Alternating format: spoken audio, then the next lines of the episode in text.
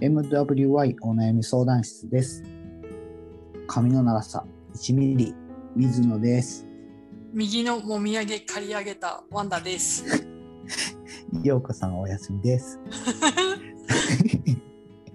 この番組はリスナーさんからいただいたお悩みに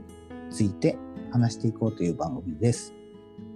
解決方法のオプションの一つとして聞いていただけると助かります。あと、お悩みをいただいた方の背景や環境を理解せず、的外れな方向に話が進むことも多いと思いますが、その点はご了承ください。で、はい また勝手に喋っていいですかはい。あ、ここの場を借りて皆さんにあのちょっと言いたいことがあるんですけど、あの23年くらい前からあのあかりさんっていうお友達とおみかんさんっていうお友達が声かけてくれて、春と秋になると、あのハッシュタグワンダさんに桜をとか、ワンダさんに紅葉をとか、あの世界のみんなに桜をって言って、ハッシュタグつけてくれて、皆さん桜の写真を上げてくれて、あのはい本当、もし聞いてる方がいらっしゃって、でそれで上げてくれてる方がいらっしゃったらありがとうございます。あともし上げてないんだけどちょっと気になるなっていうのが人がいたらよかったらちょっとそのハッシュタグを見てもらって桜の写真を楽しんでもらえると嬉しいです。あはい、水野さんもありがあ、今ちょうとどね、う。うん、はあ、いえいえ、い、今ね、ちょうど町田はね、あの、桜吹雪を、いいですね。今年早いですよすごね。いなんか早い、早い、早いです。ね、まあ東京はもともと早いけど、なんかすごい早いイメージ今年。うん。うん、うん、そうですね。本当本当。でね、この桜吹雪をね、うん、ああ、これええから、ど動画に撮って送ろうと思って、動画に撮り始めるんですけど、うん。そのなんかええ感じの雪みたいに降ってる感じを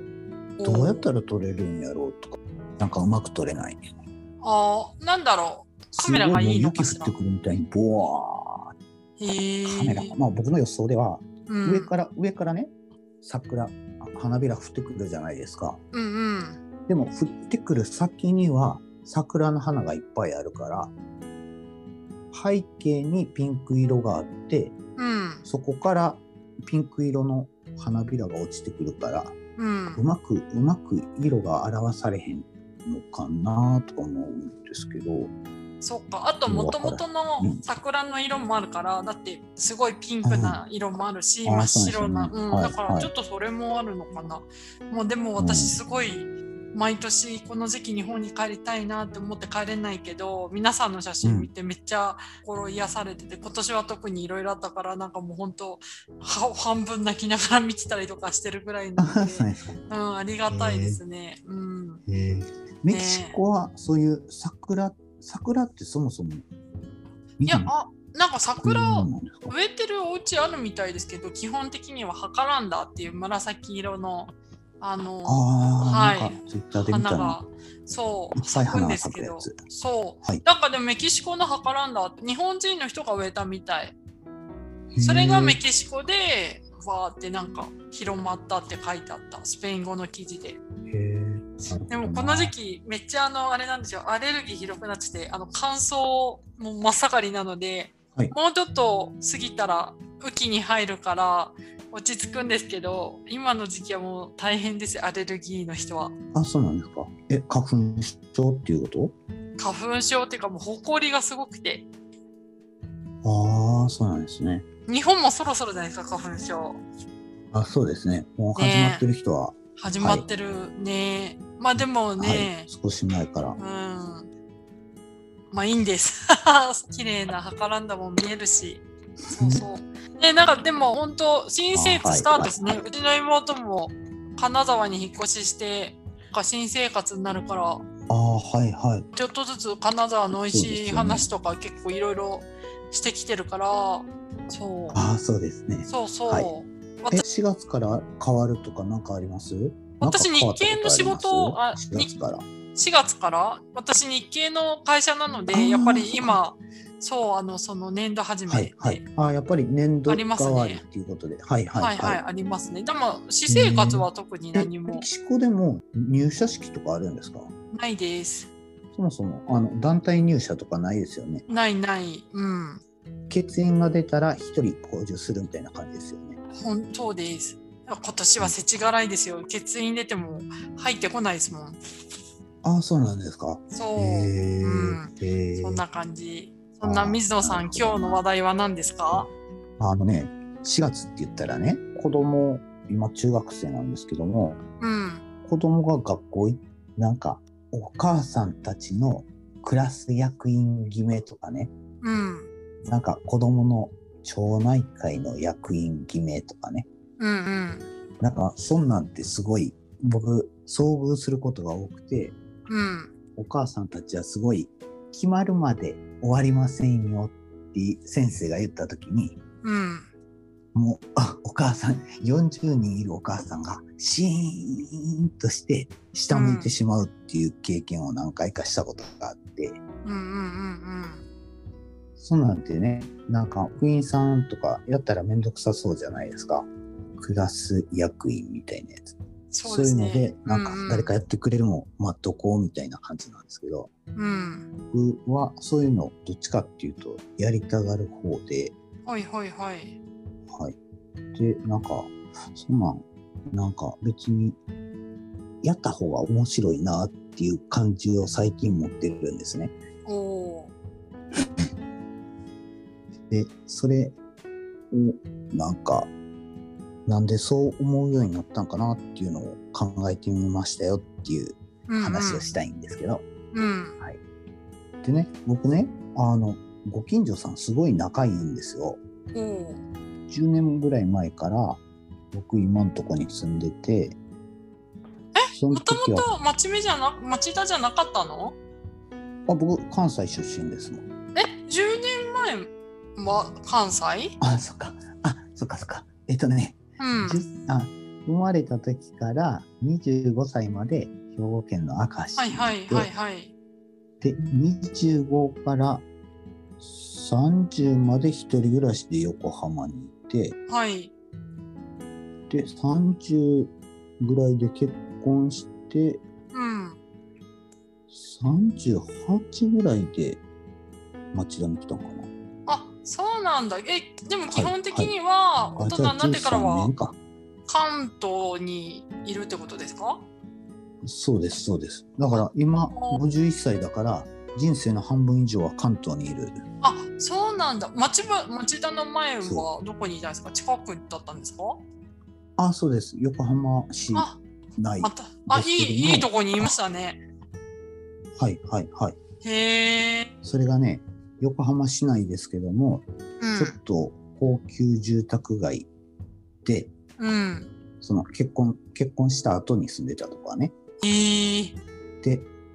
で、そこで結婚して子供生まれたんですよ。うん高級住宅街一軒家エリアにポツンと佇む8階建ての団地型のマンションみたいな感じだったんですよね。あそうなん130だ世帯。はい、はい。へえだから、その、うん。近くは大きい家ばっかり。で、そうそなのんだ集合住宅はうちのマンションだけみたいな感じだったんですね。あそうなんだ子供生まれ、そうなんです、そうなんうでんうんうんうす。んで、子供生まれた時に、うん子供が6ヶ月でベビースイミングに習いに行ったんですね。ビビビビスイミングベビー、あ、あ赤ちゃんベビのーベビスイミンーグスクール。あーはいはいはベいビースイミング。はいはい。はいでね、そのベビースイミングっていうのは、うん月曜から土曜まで毎日行ってよかったんですよ。へえ1日1時間ぐらいだけど、毎日行っていいんですね。うんで、うちの奥さんは、あのーまあ、その時期仕事も休んでたから、毎日行ってたらしいんですよ。うんそしたら、ママ、ママ友みたいなんできるんですね。はいはいでも、知り合いの人は毎日は来ないんですよ。はいはいはいで、なんか、あのーしお友達になってであれ他の日は何してんのとか言ったら他の日はねうそのん。人らは月曜日は右脳教育とかへー火曜日はリトミックとか水曜日はピアノとかはいでは木い。曜日にスイミングに行ってうん。あ木金土はスイミングに来てますみたいな感じの人が多かったらしいんですよね。あ、そうなんだ。そうでうちの奥さんはちょっとここにおったらその人らに引きずられて自分もそういうのにハマってしまいそうやからうん。ちょっと高級住宅地でそのすごい意識が高い人に囲まだけに囲まれるより雑多な人がおる町田の方がええって言ってうん。町田に引っ越しを検討してうん。奥さんが探してきたんですよね今のへうちを。ーはいはい。そう。それで、あの、じゃあ引っ越そうって言って町田に引っ越してきた。ううんうんうんん、なんかもう町、町もヤンキーもおるし、なんかちょっと怖い系のお人もおるし、うん。へで、え。飲み屋の、飲み屋の客引きとかもおるし、みたいな感じの、なんかその綺麗だけじゃない、全体、うんうんなんか社会が普通に乱れるみたいな感じはいはいはのいところの方が住みやすいなっていう感じ。うんううん。んそっうか。ん、そうなんですよね。えうちの奥さんと共通してるのはそういうとこなんですよね。なんか雑多なとこにおりたいなっていうか、うん。その一部のセレブばっかり住んでるところにおったらうんしんどいよなみたいな感じで、うんうんそこにおったらやっぱりそこについていかなあかんみたいなプレッシャーってすごいあるじゃないですか。うん。あるある。そこにいたら結構もう、えっと代々そのエリアに住んでて、うん。もうすごい大きいお家に住んでる人と自分を比較せなあかんからしんどいよな。そっか。うん。え、町田に住んでう、じゃあ、奥様のお気持ちは少し楽になったのかしら。ああ、楽楽楽。ああ、よかった。はい。私も町田ではないけど、そこ周辺に学生時代1年間住んでたので、イメージはできああます。はいはい。はいはい。ああそうなんですね。うん。はいでね町田に来たみたいな感じで。うんうん。でそのおじいちゃんからしたら大したことじゃないんですね。毎日やってるから別に負担なく自分のやれる範囲でやってますよみたいな感じで。うん。うん、そんな感じだったんですけどそそのなんかもう何年もずっとやってくれてるのに気づいた時にああ自分もちょっとやれることはやった方がいいよねみたいな感じになって、うんほうほうほう。でなんか子ども会の役員とかもやるようになってうん。でそんなんしてたら「あれ君もうちょっとやってくれへん」みたいな感じで言われて、う町ん。内会の役員さんもやるようになってみたいな感じでへえ。で知り合いが近所でどんどん増えていってそう今多分近所の小学生は50人ぐらい知ってるみたいな 感じなんですよねすごでい。子供たち もうん、子供たちも結局あの人の名前は知らんけどうん。うん。あの人の顔は知ってるっていうかあのあー眼鏡かけたちっちゃいハゲのおっさんみたいな感じでいつもふざけてるみたいな感じ のうん、あれですね、あの子供たちのボスになったんですね、水野さ。そうそうそうそうそうそうんなんかそういう人がいると、なんか安心するっていうか、お父さんお母さんだけじゃなくて、なんかそういう顔見知りで、いあ、この人は絶対なんか悪さしないで、絶対助けてくれるっていう人を、大人がいると、なんか子供たちめっちゃ安心できると思うから、それはいいことしましたね、うん水野さうんそうなんですよねでえねでもうんそういう時に子供会の役員をした時に、ん。うん。じゃあ新しい1年生お話その入ってくれるようにお話ししましょうって言ってうん。こう子ども会でこういう活動しててだから入ってくださいみたいな感じで話ししに行ったらうん。こうね最近ね拒否する人が多いんですよねあーめんどくさいからはいはい嫌ですってやめときますってあ、でめんど子く供さい。会とかっていいうん。のもあるし、私みたいに人がダメな人もいるんじゃないですか。ああはいはいはいその、なんだろうな、うん、私みたいに大人数がちょっとダメっていう人もいるから、なんか、そあーれはいめんどくさいっていう理由だけではないかもしれないですね。でも、まあ、そういう人が増えてるっていうのは、あーはいはいはい、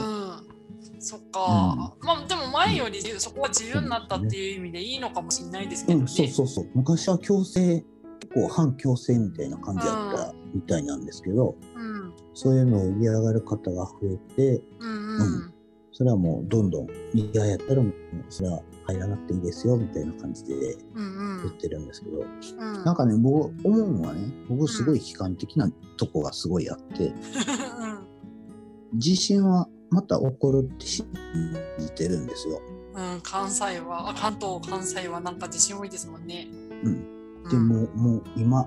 今住んでるマンションが崩れるほどの地震が来る可能性だってあるって思ってるしあと富士山も大爆発してうん、噴石が町田まで80キロ飛んでくる可能性だってあるって僕は信じてるんですね。はいはい。でそういう時に例えば地震が来てああ目の前の家の壁が壊れそうみたいな感じの時にねんんんんそういうシチュエーションで僕は道を歩いてて目の前に小学生が2人歩いてます。やばいあの子らを助けなっていう時にうん1人しか助けるタイミングがなかったらうんやっぱり顔見て顔知ってる子を助けてしまうよねみたいな感じがするんですよね。うんうん、なんかなんか顔知ってるとか、うんそういうなんか無意識のうちに知ってる子を助けるとかそういうのってなんかあるよなっていう風に感じるんですよね。ある。うん。でなんか以前言いましたっけなんかつながってますよねみたいな話。あの、ギーナさんと私と、あ、そうそうそう。はそいうはそいうそう。はいそはういそう。うん。そうなんてすごい、なんか別に意識せんでも勝手にどんどんつながっていく感じで、うん。なんか、うん。そういう人のつながりってなんかすごい嫌がる人もおるんやけど、うん。実際のとこ、うん。つながりって重要よねっていう感じがするんですよね。本当ですよだって私もツイッターで800人近くフォローしてますけどやっぱ1回会った人とか1回でもそのメッセージ交換した人とかは絶対忘れないからなんかやっぱそういう人の方が、なんだろうななんか気持ちがかかっちゃうっていうかだってそりゃそうですよだって全世界の人と全員とはもお友達になれないしなんかエピソードがある人に重要視、うんを重要視するのはうん、そうですよねでもそういう人を増やしていくっていうのはいいですね、1対1の関係を広げるっていうのはいいと思うん。う、うん、えで、あ確かに確かそに。う。で水野さんそれで役員会とかいろいろ出てきて、はいなんかまあいろいろ大変なこともあったと思いますけど、なんか良かったこと、うん一番良かったのって何ですか？水野さんにとってななだんんろかうな子供たちはそれこそ顔見知りのおっちゃんができていいと思うけど、水野さんにとってのいいとこは何だったの？僕はね、なんかね、まあまあ、知り合いが増えていくっていうのはそもそもいいか、僕の生活にはいい影響を及ぼしてるんですね。うん例えば、先々週かな、3週間前かな、うんごあ、僕、ご近所のジョギングクラブっていうのをやってて、うんうんうんうん。で、ご近所のジョギングクラブで駅伝大会に出ましたあみたい、フなェイスブックで見た。自分の健康健康のためにあそうそうそんなんやってたりとかえそれそういうのっておー、うん父さんのチームなんですけど、うん。お父さん同士ってそもそも知り合うことってあまりないんですよね。あ、ないだかならい子ない。供経由で知り合って、うんなんとなく町内会の役員会たまたま知り合ってうんで。そんなんしてるうちに連絡先交換してうんでそんなんしてるうちになんか次あの秋のお祭りがおみこし人足りへんから手伝いに来てみたいな感じで手伝いに行ってるうちに一緒に飲むようになってあ、いいじゃないですじゃか。あちょっとジョギングクラブ作りますみたいな感じでジョギングクラブ作って一緒に走ったりして、うん楽しい、うん、遊ぼうみたいな感じで、え、その中でポッドキャストに引き込めそうな人いないんですか？いやーうんあのうちのなんどうかなんでしポょッドキャストに欠員出たらその人に出てもらうとか。うそうですねうん、ちょっとじゃあちょっあとの、今はまいで。考えたこともなかった、あ、本当、はいでもなんかそう引ですねき込んでも楽しいかもですよ。ああそうそうあそうよ ね MWY プラスアルファ1みたいな感じで。そうですねうん、でも本当それはそうだと思う。いいですね、そういう活動が広がったことが良かった。うん、そうなんですよね。で、そのジョギングしてる人は、同年代のうん、人ばっかりっていうか、まあ、同年代って30代からうん、うん、うん50代みたいな感じなんですけど、うん、で、それの母体になってる町内会の人っていうのは、うん、 7、80から下は30代ぐらい。おーもうなんか、こういう活動してるうちに、なんか、うちの町内会はね、近所はね、すごいね、あうん中年層が熱いんですよね。あ、いいですあねのそう。まだた。うんその30代から50代まで遊んでるうちに、遊んでることが手伝いになってるみたいな感じの、他、 他の活動としてね、近所のおじいちゃんが、うん、近所にある大きい公園で、もともとホタルがいたんですけども、すごホい。タルを復活したいっていう、あら、ホ素タルを敵。復活したいっていう、はい、はい、だから手伝ってくれみたいな感じの話があったんですね。はい。で、もともとホタルがいて、で、今も湧き水は流れてるけど、その湧き水エリアがすごい汚くて、ホタルは自生しないような感じなんです。だからここの湧き水エリアを、うん、あの、ゴミを片付けたり、あと草を植え直したりして、で、川の流れを適正な流れ方にして、そしたら川に流すめ、ホタルの幼虫の餌も川に流すめるから、うんしたら。ホタルは自然に増えていくはずやみたいな感じで。え、私それ参加したあ、そうなんですか。い。めっちゃしたい。はい。はい。それを手伝ってくれって言われて、うんじゃあ手伝いましょうみたいな感じで、うんそしたら僕はその声かけれる力になる人っているじゃないですか。いる。ジョギングクラブの人ってそもそもパワー持ってるから、うん。じゃあちょっとそのなんかちっちゃい死体の泥泥さらいとかゴミはい拾いとか、はいはいはいそはのい。おじいちゃんたちではなかなか難しい話あの、うん作業とかをじゃあみんなでやりましょうかみたいな感じでやってうん。でやった後は疲れるからじゃあ飲みに行きますかみたいな感 じで飲みに行ってもいいし、うん、そんな感じでなんか荒れ地がもし何年か後にホタルうん出るようになったら、それはみんな嬉しいよねみたいな感嬉しじいで。嬉しい。え、私来年手そう伝いに行ってもいいですか？そんなはいワイワイやってる感じをう。ん。それこそあれですね、水野さんのメンターだ。うん。メンターですうね、んそれ。ああそうですね。うん。なんか僕はどっちかっていうとそれに関しては手伝ってる方なんですけどもあ、水野さん今がじゃやあメ手ン伝ターわしてか。もらってるみたいあないやいやいや手伝わしてもらってますってなんか手伝ってるけど勉強させてもらってますみたいな感じよね、うんあ。でもおじいちゃんにとったら水野さんメンターですよね。だって水野さん経由でいろいろ引き込んでもらってるから。ああそうですねそうですね、あ、それはいいですはいね、はいすごい。そうそうか。なんかそういう感じをねうん。なんかいろんな人に知ってもらいたいなーって思うよねでなんか知り合い増えたらあー、うん、なんかそれぞれの世界って持ってるから、ある。ちょっと話したら興味ありそうなこともあるし、うん。例えば、なんやろ、実生活って言ったらしょうもないことやけど、うん。例えば、家のなんか、えーっと、電気が具合悪いって言ったら、うん、その電気屋さんがいたりするんですよね。でおーじゃあちょっと見に行ったるわ、みたいな感じでちょこちょこちょこって直してくれたり、あれですね、水野さん、コミュニティ作るのめっちゃ上手ですね。そういう意味で。ああ、そう、うん、僕も最近それ感じてきた。うん、なんか私もそれに巻き込まれたい。 そうですか。はい。でね、なんかね、僕、この前うまく言えんかった、うん。無我っていう話したでしょ、はいは覚えい。てますはい。あれあれはなんか自分で整理しようと思ってもうまくうまく説明できないんですけど全体は、うん。でも自分が実行してることの中でうなんかみんな私が得か損かっていうじゃないですかん。うん。僕僕結構ね自分の思考としてうん。自分たちみたいな、ああ。じゃなくて自分たち。なんか、あ、そうそうそう。なんかね、あの自分たち、愛、愛で考えてるんじゃなくて、ん意味で考えてる感じがする。えー、言葉に伝えたら、言葉にしたら。っていうのは、うん、結構、なんか、いろんな組織に、組織っていうかグループっていうか、緩い集まりに所属してることが多くて、うん。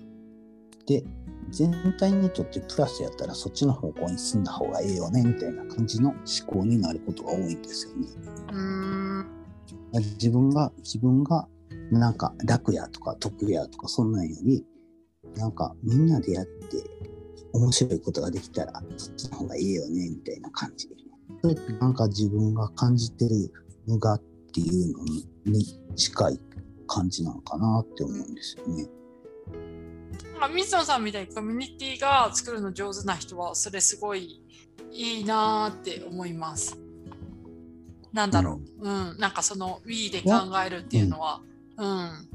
はい。はいパはンタい、さんがは大い人数はダメっていうのってうん、どんな感じなんですかね確かにそういう人もおるんやなっうていうのを、ん、うんなんか理解するおなんだろうのかなって思ってるんですけどああの大人数になると、はいなんだろうな1対1だと気持ちがなんだろうな、うまくあの通じるのに大人数になると、はい大人数の意思決定に振り回されちゃう人っているじゃないですか。なんだろうな1対1では仲良くできるんだけど例えばその大人数でいた時にちょっとある人が排除されちゃうこの人はその中断に合わないねってなった時はに、はいなんかちょっと排除の方向に風があみんなみんなでいじめようぜみたいなあそうそうみんそなうでそうそうそう排除しようぜみたいな感じがあるっていうことですかね。そういうのがもう一切ダメで す私へーなんあーでかも中断になると僕もそうなんか、はいうん、はい中態度が変わる人がい変わる人が感じおお、うん、往々にししているからちょっとそういうの苦へ手。ああはいはい。えうんー、なんか一般的なこと一般的なことって何ですか普通に楽しいこと普通の会えっ、と全てにおいてです。なんか集団が大きくなればなるほど乗り乗れない人とかもいるじゃないですかその集団に。確かに確かにうんうんうんうんうんうん、なんかうーん私はとにかく人がたくさんいた時に1対1でなんかコミュニケーション取れてたのがうんいきなりそのなんだうろうん集団になった時の風向きでそのコミュニケーション取れてたよねっていうのがなくなるのが嫌だなーっていうのがずっとあってへーあそうなんですねはいは、はいうんぼ僕はなんか逆逆の感じで、うんあの仲良くなる人はうんだいたい集団の中で様子見ながらうんこの人はなんか仲良くほんまに仲良くなれそうやったらどんどん仲良くなっていくみたいな感じでうんだから、そもそも、あ1対1で知り合うきっかけっていうのが、集団の方にある感じが、僕はしてるんですよね。じゃあ私と水田さんとはちょっときっかけが違うかも仲良くなり方が うんでそれは別にいいんじゃないですかね私はでも合わスタないーのトはの合わ1な対い1、どうやって、えスタートの1対1ってね、うんはい、どうやって見つける感じいや、私からは見つけてはいかないですね。 相手から来る感じ。あ、じゃあ、あ、あ、え、それは、あ、街でナンパされるとかそういうことですかいや、多分でも、ポッドキャストを長くやってたっていうのがあるんじゃないですか。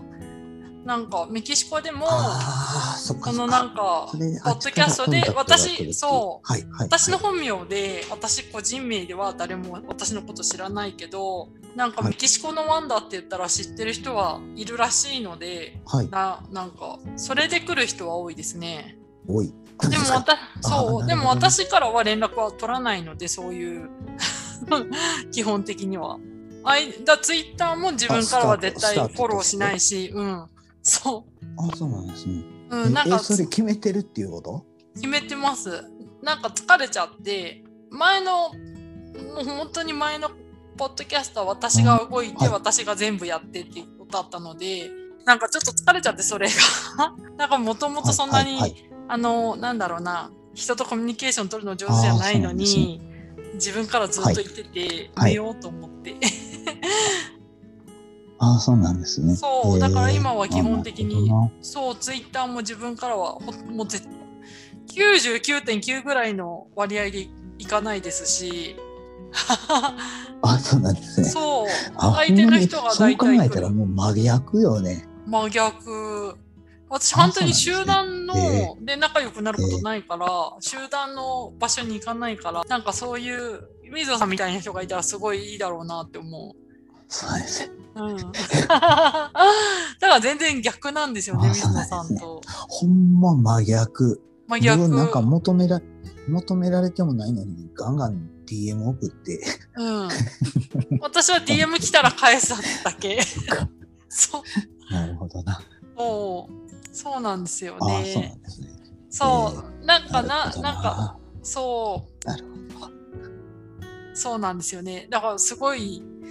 なんか自分の性格のちぐはぐさは分かってるので、で、それのせいで人を嫌な目に合わせるっていうのも分かってるのでうん、自分から積極的にあははいはい行かなくてもいいのかなってずっと思ってて、だから、ポッドキャスト、このポッドキャスト私が誘ったじゃないですか。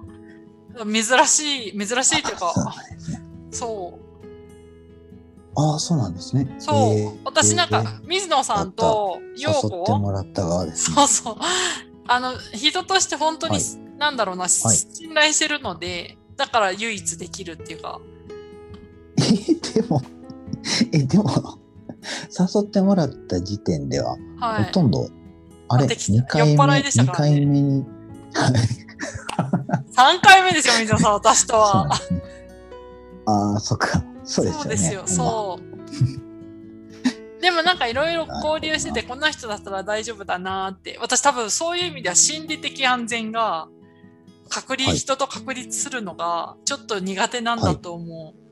だけど、陽子と水野さんにはいい思ってることを全部さらけ出して言えるので、他の人にはあー絶対そうでですきかないことがえー何が違うんですか ね、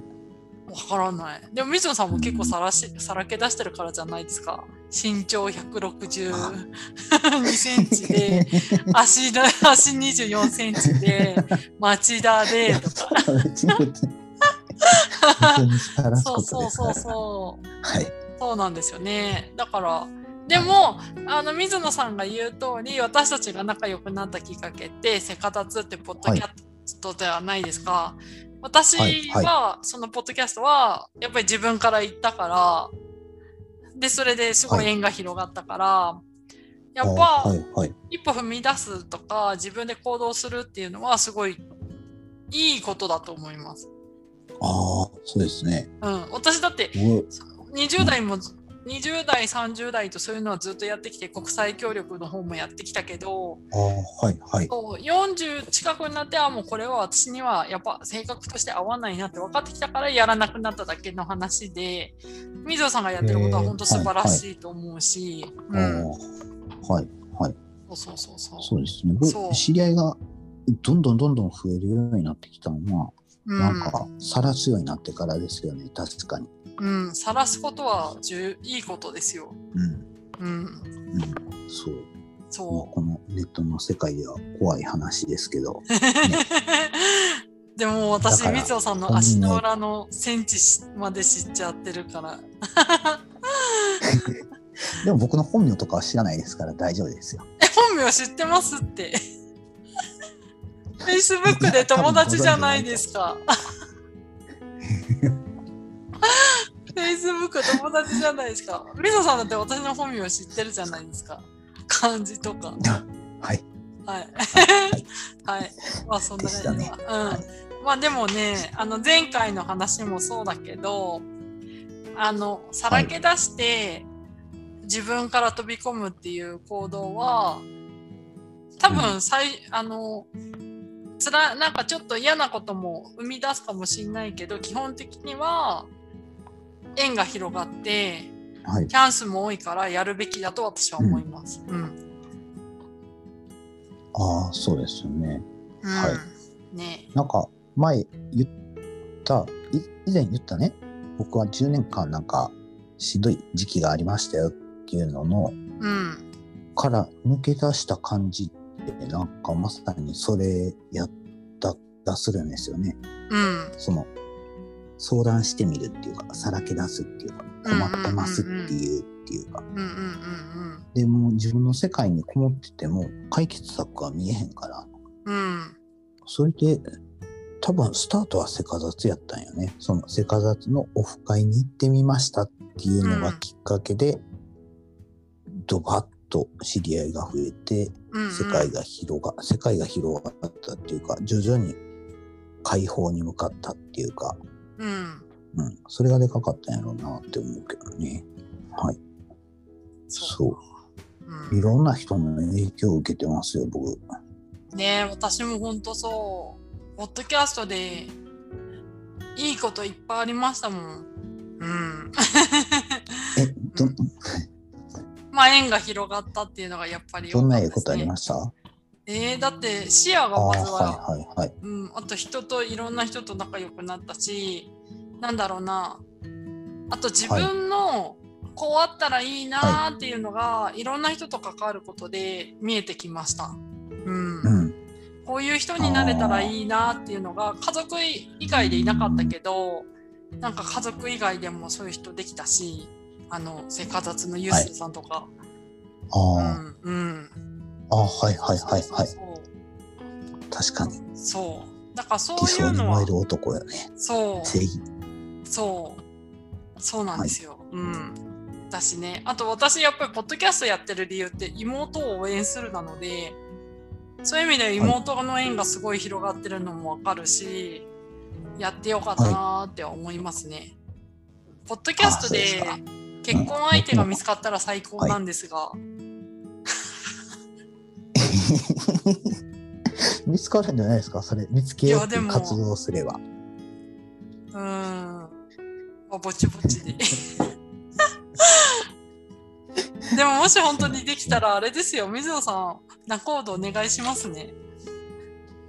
そんなで きひん。いや、多分私も結婚はないかな。あ、そうですか。うん、もうだって45になりますからね。なんか、うん。まあまあ、そこはおいおいでそんな感じしますそんな感じしますいや、結婚はないんじゃないかなって思いますけどね。あ、そうなんや。うん。まあ、彼氏とかは多分普通に作れると思うけど。あ、はいはいははいい。はい。結婚はもう、その話また今度しましょうか。ほんとしますか切なくなるから、 ちょっと明るくできるように頑張ります。はい。はい。わかりましたちょっはいと今ちょっ回と長くなったんで、ないはい、ですが。すいません、はいちょっとあの、 じゃあ今回は以上で。はーい。すはいまい。せん。ですね。はい。はいじゃ。あ、さよなら。さようなら。はい。いいの